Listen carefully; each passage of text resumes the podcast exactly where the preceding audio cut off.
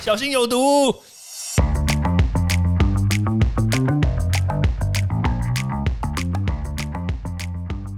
毒物去除了，人就健康了。欢迎来到昭明威的毒物教室。Hello，大家好，我是昭明威。其实这几天的疫情呢，说实在话，已经真的已经降温了，而且是降到哦，其实真的让人不敢想象，就是已经几乎回到我们这个五月十五号之前的这种状态。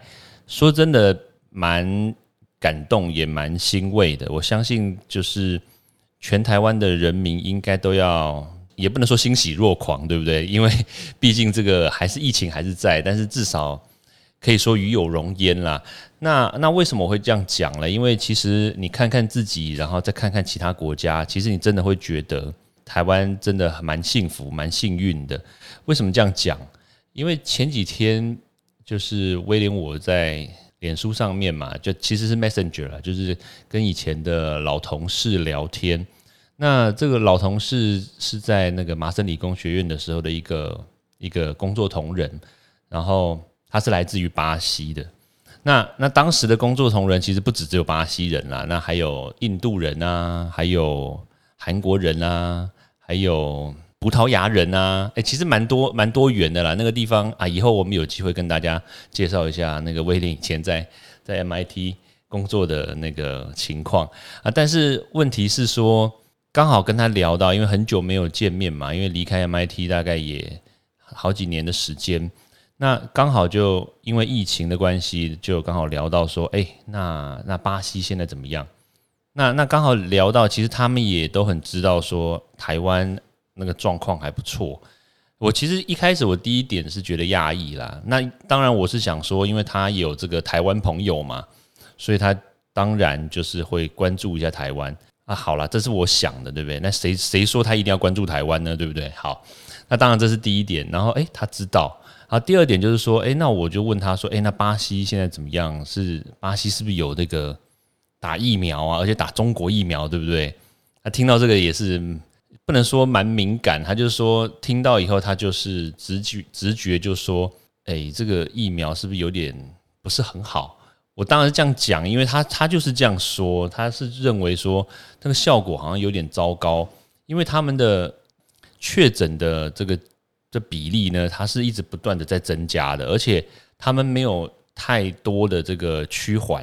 他们，我我讲个简单的数字哦，他们一年到目前为止哦，他们已经有五十三万人染疫过世。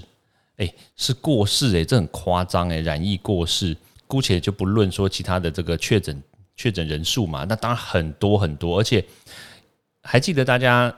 大概一个月前，我们在那个快速施打疫苗的同时，是不是台湾有一个县长？对，那个要买 BNT 的那位县长，他就说啊，我们这个南投县，哎，怎么讲出来了？我们这个县呢，幅员辽阔，所以我们这个施打速度有点慢。对，但是你要知道什么叫做幅员辽阔？巴西才是真的幅员辽阔，你知道吗？他们辽阔到就是有些地区、有些乡镇。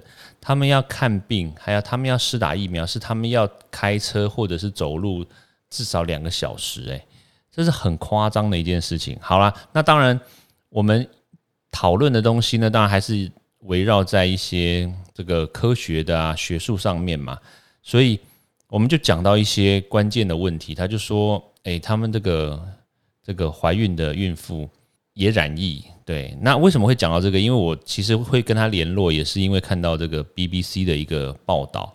那所以我就问他说：“哎，你们巴西现在到底这个什么状况？”他说：“光今年哦，现在今年是八月嘛，他说就已经有超过一千个孕妇呢，就是因为染到这个病毒而死亡。”那我说：“哎，那你们没有打一些疫苗吗？没有打科兴啊，对不对？你这打打打那个。”打到孕妇里面，像比如说台湾啊，我们现在就是优先施打莫德纳啊，对不对？其实听起来你不觉得很骄傲吗？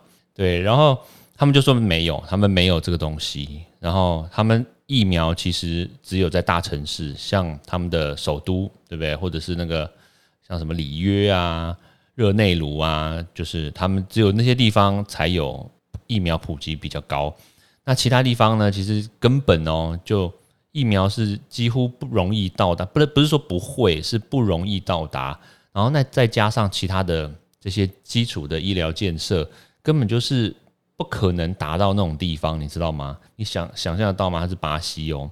那怀孕的妇女的话，基本上来说，很多情况都是在插管跟重症在重症病房里面，然后生产，所以她的小朋友很多都是早产，而且他们这一段时间的早产率非常非常的高。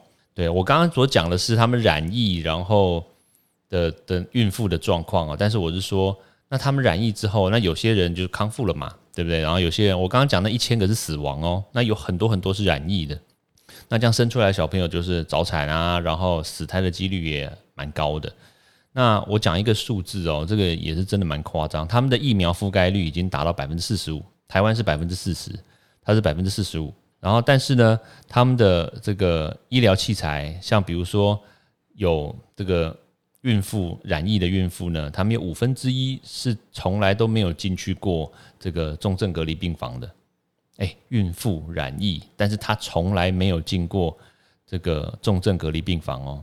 然后还有他们的这个呼吸器，基本上来说就是缺乏，有三分之一的这个染疫的孕妇，他们从来没有使用过呼吸辅助器。所以你就光看这些数字呢，其实你就大概知道说，天哪，这个这到底是一个什么样的世界？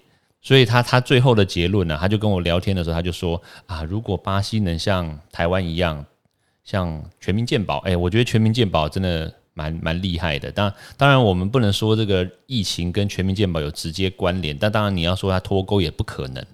但是这个基础的医疗建设呢，如果可以在巴西快速的实行的话，或者是能尽可能的增加他们的医疗资源，还有他们的医疗服务，那其实。他们这些孕妇的死亡率呢，就可以至少像台湾的这个死亡率一样，就比如说五 percent，虽然还是五 percent 是高啦，但是至少可以从很高很高的数字降到五 percent 以下。